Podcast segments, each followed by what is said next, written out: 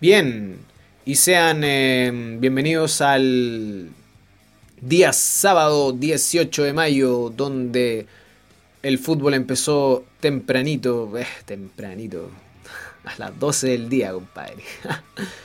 Con el super clásico que enfrentó a los equipos de Universidad de Chile y Colo Colo, los equipos más grandes del fútbol chileno. Como dije en el audio anterior, no me voy a enfocar tanto en hablar de estos equipos grandes porque todo lo que ustedes puedan escuchar de estos equipos ya está en, la tele, ya está en la radio.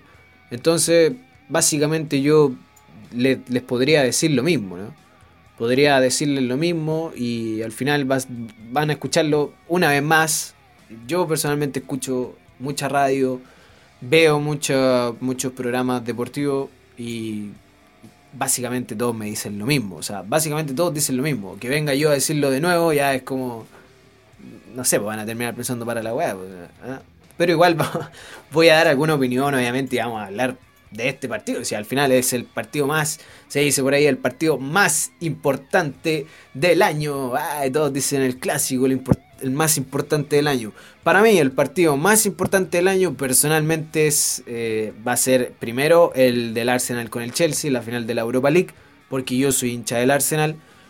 Y eh, segundo, eh, o el segundo más importante para mí va a ser el partido que vamos a jugar contra Uruguay en la Copa América. Para mí ese partido puede ser determinante Em, digamos, en, nuestro destino dentro de la Copa América. Así que ese puede ser el partido más importante. Este partido, Universidad de Chile Colo Colo, eh, bueno, si bien fue sorpresivo, yo personalmente no lo considero el más importante del año. Em, en fin, comienzo. Y comienzo diciendo que a mí personalmente me sorprendió este partido porque mm, parece que se intercambiaron los roles. Parece que se intercambiaron los roles. Porque mm, Colo Colo acostumbra a jugarle a la U como la U... Em, no, no, me enredé. Colo Colo... Ah, sí, está bien dicho. Colo Colo acostumbra a jugarle a la U como la U le jugó a Colo Colo este sábado. ¿Sí? Eh, no me gusta decir que es un equipo pecho frío, la U en los clásicos, ni nada, no, lo voy a decir nunca. Em, pero esta vez se vio una garra, un temple, eh, una intención mucho, mucho más fuerte que la que, em, que la que yo he visto personalmente en otros clásicos. ¿ya? Esto también lo dijeron en los medios de comunicación y yo estoy completamente de acuerdo. Universidad de Chile jugó diferente a como ha jugado otros clásicos. ¿Mereció ganar la U? Para mí sí, mereció ganarlo. Pudo haberlo ganado Colo Colo, de todas maneras pudo haberlo ganado Colo Colo. No sé si, si merecía ganarlo, no lo sé. Eh, para mí merecía ganar la U. Obviamente fue un empate inmerecido para ambos, para ambos equipos porque, como digo, Colo Colo pudo haberlo ganado y la U mereció ganarlo. Em, en fin, buen, muy, muy, muy buen partido de Oroz. Eh, pero como siempre duró hasta 60, 55 minutos. Más, no dura el jugador. Él tiene problemas físicos, problemas físicos importantes. Em, gran partido de Venegas, gran partido de Sebastián Uvilla, muy muy buen partido. Y mm, a ver, hay una imagen en el clásico donde ya me voy a ya voy a ir a Colo Colo ya, pero hay una una una imagen en el, en el en el clásico en el cual van a sacar a Johnny Herrera detrás de, del arco de, de Paul, creo que estaba. Creo que estaba detrás del arco de Paul. Lo van a sacar Deichler, el impronunciable César Deichler. Deichler. Lo van a sacar y le dice que no puede estar ahí, obviamente, pero obviamente no puede estar ahí y el jugador está ahí, insiste en estar ahí, él sabiéndolo, y al final lo terminan sacando, o sea, lo saca. Mm, lo saca Deisler, que al igual que Gamboa es un mal árbitro. Personalmente yo los considero un mal, malos árbitros. Em, y, el, y se forma una ovación a favor de Johnny Herrera. Bien, ¿por qué digo todo esto? Yo siento que a Johnny Herrera le está llegando un karma importante dentro de su vida futbolística. ¿ya? No digo que sea un tipo al cual se le subieron los humos cuando la U estaba en su mejor momento. No, no, no digo eso. Pero sí eh, aumentó, digamos, mucho la confianza en él. Subió inmensamente su rendimiento. Pero si nos ponemos más frío a pensar, Johnny Herrera ha tenido errores eh, en la portería desde el año pasado. ¿eh? Desde el año pasado. Después se la sacó, no sé, con una enfermedad que tenía en la espalda, algo medio raro por ahí, pero eh, yo siento que le está llegando un karma importante por, durante toda su carrera. Ha, sido un tipo polémico. Yo no me voy a meter en esto de, del accidente que tuvo porque, a ver, siempre se dice que Johnny Herrera iba manejando curado y la cuestión... Yo nunca he visto un, algo que diga que él iba conduciendo bajo el estado de, de, alcohol. O sea, bajo estado de ebriedad. Como estoy yo ahora. Ah. no. Em, pero a ver.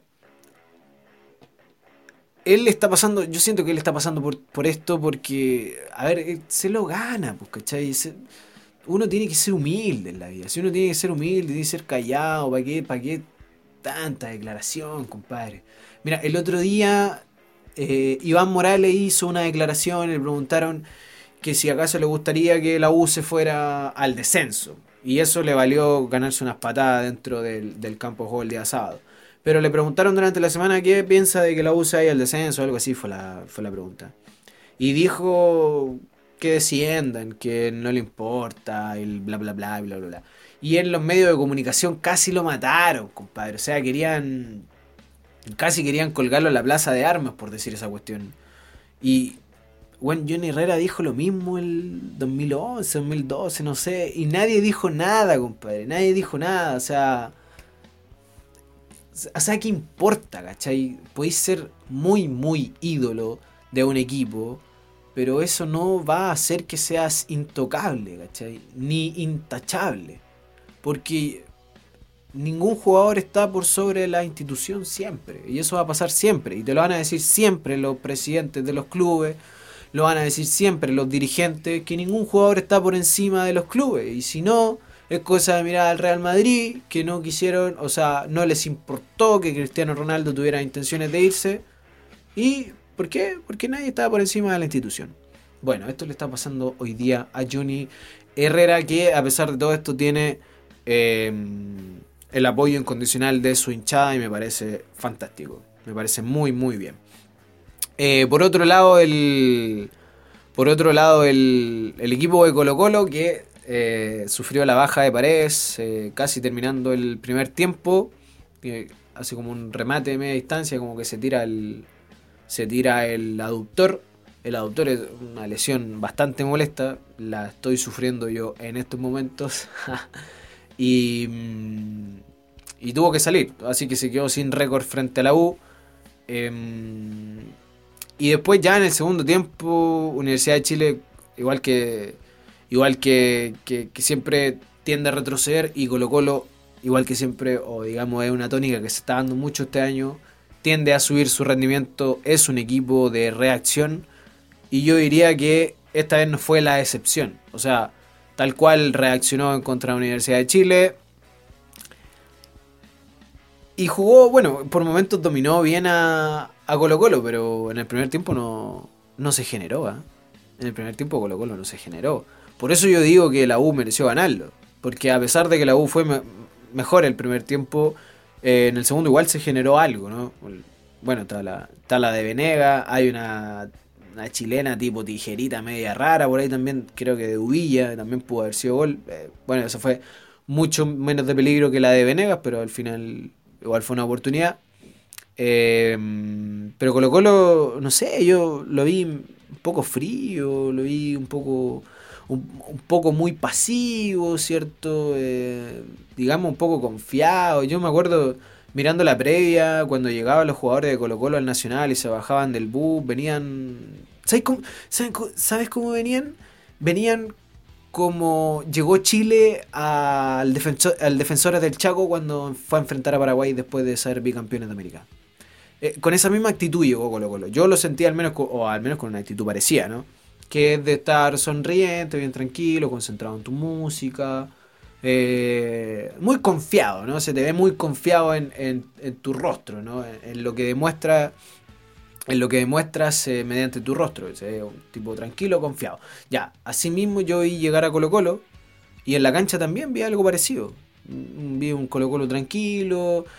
A ver, uno, uno después de que te trajeron a Mario Sala, uno esperaría que el equipo fuera avasallador y que fuera con todo, con todo, adelante, para arriba. Y yo diría que lo consiguió en las primeras fechas, ¿eh? pero después cuando entró Paredes y Valdivia, decayó mucho, mucho el ritmo de juego de Colo Colo. Y bueno, esto también, pues esto es algo que lo dijeron en los medios de comunicación. Así que lo estoy repitiendo nuevamente. Em, y nos vamos a la polémica, la polémica, el partido... Ah, qué tremendo. Yo no entiendo cómo pucha, no me quiero meter en polémica ni tampoco quiero hacer crítica a los árbitros, pero eh, es imposible dejarlo pasar porque yo no entiendo cómo Eduardo Gamboa puede arbitrar un clásico, padre, pero cómo puede arbitrar un clásico, no puede ser. ¿Quién era ¿Quién era la señora que salió en un comercial la mamá de un árbitro? Era la mamá de Gamboa, ¿cierto? Señora, déjeme decirle que me acordé mucho de usted en este clásico. No, no, no, más bien no, yo no tanto, yo no tanto, pero a mucha gente se acordó de usted en este clásico. Em, minuto 77. Fue la, polémica del partido. 3-4 patadas de Insaurralde contra Ángelo Enrique en el piso. Después se para, lo bota, le vuelve a tirar otra, no le llega, le pega, le. Ah, no sé. Y Ángelo Enrique se para y le pone un cortito ahí bien pegado que lo tenía también el, el Chaco porque matón, pues, bueno. O sea, bueno, todos sabemos cómo es Insaurralde. Todos sabemos cómo es Insaurralde. Es un tipo matón, es un jugador que te pega. Eh, pesado, como se dice. Eh, eh, digamos, es molesto, ¿no? Es molesto. Y le pegó como cuatro o cinco patadas, compadre. No, no. Mira, yo estudié, o más bien no, no terminé mi carrera, pero la carrera de entrenador de fútbol en el INAF y ahí me enseñaron, tenía una, un ramo que lo pasé, que era de, de reglas del fútbol. Y ahí, em, digamos, hay dos, eh, no sé cómo, cómo decirlo, pero hay algo que se llama conducta antideportiva y juego brusco grave, ¿ya? Mediante estas dos, eh, pucha, es que no sé cómo decirlo, pero las dos situaciones son, son válidas para expulsar a un jugador. ¿Cachai? Es como un criterio que, se aplica, ¿no? Por juego brusco grave o por conducta antideportiva. La de Insaurralde para mí tiene de las dos, porque tiene juego brusco grave, golpea al jugador cuando está. O sea, golpea al jugador directamente al cuerpo y ya pierde completamente intención de jugar el balón. Y conducta antideportiva, si le pega en el piso y le pega después que cobraron. O sea, le sigue pegando después de que cobraron y y después le tira otra patada cuando, cuando se va cayendo. Entonces es una conducta antideportiva y es juego brusco grave. Entonces esas dos situaciones ameritan expulsión en contra del jugador que lo, que lo realice. Ahora Ángel Enrique está bien, está bien expulsado porque eso es una conducta antideportiva. Le, pone un combo, una reacción que, a ver, digamos, es difícil no reaccionar así cuando, cuando te acaban de empatar un partido y cuando, cuando estás... Eh, en la situación que estás, ¿no? Eh, muchas personas decían, ¿por qué no se lo pegó en el hocico? los, los, hinchas de la U diciendo, ¿por qué no? y los del Colo diciendo, ¿y por qué no le pegó la pata en la cara? Muchachos, esto no es una guerra, compadre, esto es fútbol, bueno. El, hincha que está de azul no es tu enemigo, es, es, una persona más. Bueno, en fin, hasta un hasta un camarógrafo se pitieron. No sé, este fue un, un clásico. Eh, no sé, no sé. Por un momento me acordé de la película Hooligans, ¿no? No sé, fue matonesco el clásico. Fue de mucho golpe, mucho roce, mucha fricción, mal arbitraje. Se juntaron dos malos árbitros como es Gamboa y Deichler, ¿no? raro. Pero al fin, al fin y al cabo sorpresivo dentro del resultado, dentro del juego. Porque yo personalmente pensaba que Colo Colo si apretaba un poco a la U, le podía meter, no sé, quizás dos goles, tres goles. No, no, no digo que le iba a pasar por encima como lo hizo Universidad Católica. Em, pero sí le podía ganar, le podía marcar algunos goles. Así que en ese sentido el clásico fue sorpresivo en cuanto al resultado, en cuanto al juego.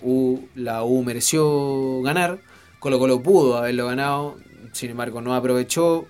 Un gran gol de Mouche, un jugador que, ya jugó, ya ha jugado en equipos grandes. Eh, no sé si habrá marcado gol en clásicos, pero debe saber lo que es jugar un clásico. Y mm, celebró de una manera eufórica que yo creo que el hincha de Colo Colo la agradece, porque eso eh, no sé, por, decirlo así, podría decir que siente la camiseta, ¿no? En fin, gran gol también de Mucha y una jugada magnífica del, del mago al día, en que no sé, no sé en cuántos toques se saca no sé cuántos jugadores y deja solo a Muche, o sea, no, magia, magia pura, pues esa es la magia del fútbol, la magia de algunos jugadores. Y bueno, con esto terminamos el clásico, un resultado sorpresivo. Ah, los pronósticos no los dije. El pronóstico era más de 8,5 corners, más de 8,5 saques de esquina, fue acertado. Y el otro pronóstico era más de 1,5 goles a favor de Colo Colo, ese fue errado. Y como, como les digo, yo pensaba que, y siento que mucha gente lo pensaba, incluso sin ser pronosticador deportivo como lo soy yo, que era cosa de que Colo Colo apretara un poquito, apretar y podía ganarle a la U. Y no lo hizo y empataron. Así, empataron. Buen, buen, buen partido. Buen clásico, sorpresivo clásico. Dicho absolutamente todo esto, me paso al partido de O'Higgins contra Everton, que se jugó a las seis y media de la tarde. Entre medio de estos dos partidos el canal que transmite el fútbol, eh, eh, digamos, eh, transmitió un partido de Wonders con Copiapó, creo que fue. No lo vi, pero lo tenía puesto en la televisión. No lo vi, pero fue sorpresivo también. Porque ganó Copiapó como 0-3, una cosa así. en, en el Elías Figueroa. En fin, el partido de O'Higgins-Everton que se jugó en el estadio El Teniente de Rancagua el día sábado a las 6 y media de la tarde y el árbitro fue José Cabero. El pronóstico era más de 8 saques de esquina y les digo enseguida si fue acertado o no porque no me acuerdo. Eh, O'Higgins-Everton no, no fue acertado. No sé cuánto habrá terminado, pero según mi Excel no fue acertado. Eh, ¿Cómo se llama? Eh, este partido también fue sorpresivo porque, a ver, Everton es un equipo que es irregular, sí, es eh, eh, irregular, ha sido irregular con el técnico Gustavo Díaz, ha hecho buen trabajo defensivo y lo, y lo ha hecho en varios partidos, ha trabajado bien el ámbito defensivo, ha doblegado marcas en zonas de tres cuartos. Esta no fue la excepción, lo hizo contra O'Higgins. Y, yo digo que está, está bien hecho porque O'Higgins es un equipo que, tiende a rematar de media distancia. Tiene jugadores como Maxi Salas, eh, como Ramón Fernández, que, como Riverí Muñoz incluso, que, te pueden marcar goles de fuera del área con buenos remates. Y Everton en ese sentido cubrió bien eh, esa virtud eh, de O'Higgins. La bloqueó bien, la, anuló bien, ¿cierto? En el primer tiempo le, sirvió, ¿sí? Yo diría que el primer tiempo de este partido de Higgins-Everton, Everton fue superior. Eh, controló el juego, controló el juego desde lo defensivo hacia lo ofensivo, como lo venía haciendo hace rato el equipo de, Gustavo Díaz. Em, pero eh, nuevamente, pues, algo sorpresivo, te dan vuelta el partido en el segundo tiempo o un gol de Maxi Salas, un gol de Juan Fuentes. Em, y al final terminas eh, perdiendo el partido justamente, yo diría. Lo termina perdiendo justamente porque, a ver, el recorrido que hacen los jugadores de Everton es grande. ya porque como acostumbran a doblegar marcas y después tienen que salir a contragolpe, eh, les cuesta mucho o digamos que por ahí se les acaba la pila, ¿no? Se les puede acabar la energía también, o sea, son pocos los jugadores que duran 90 minutos corriendo y los pocos que eh, no están en esta zona del mundo, por decirlo así. No están, no están en esta zona de, quizá en esta zona de América incluso, ¿no? En fin, eh, terminas perdiendo un partido que, yo, yo digo, lo, yo diría lo tenía controlado el primer tiempo y claramente pudiste haber jugado con la desesperación de O'Higgins. Y me paso al, al, tiro, me paso, aprovecho que agarré el vuelo y mencioné a O'Higgins para decir que O'Higgins es un equipo que los segundos tiempos tiende a decaer. Y tiende a decaer en cuanto al, al, rendimiento, en cuanto al juego, en cuanto al ritmo de juego, en cuanto a la presión que pueden ejercer. Eh, tiende, a, tiende a decaer. Y esta vez eh, fue, yo diría todo lo contrario. Sacó una garra, una pachorra desde atrás. Eh, yo creo que se la dio su técnico, porque su técnico sin duda que la tiene, esa garra, esa pachorra que, que, mm, que ha demostrado incluso cuando era jugador. Estoy hablando del, del Fantasma Figueroa, un crack, el crack Fantasma Figueroa. Y al final terminó ganando, terminó ganando el partido. Entonces, esta sin duda que fue una fecha sorprendente.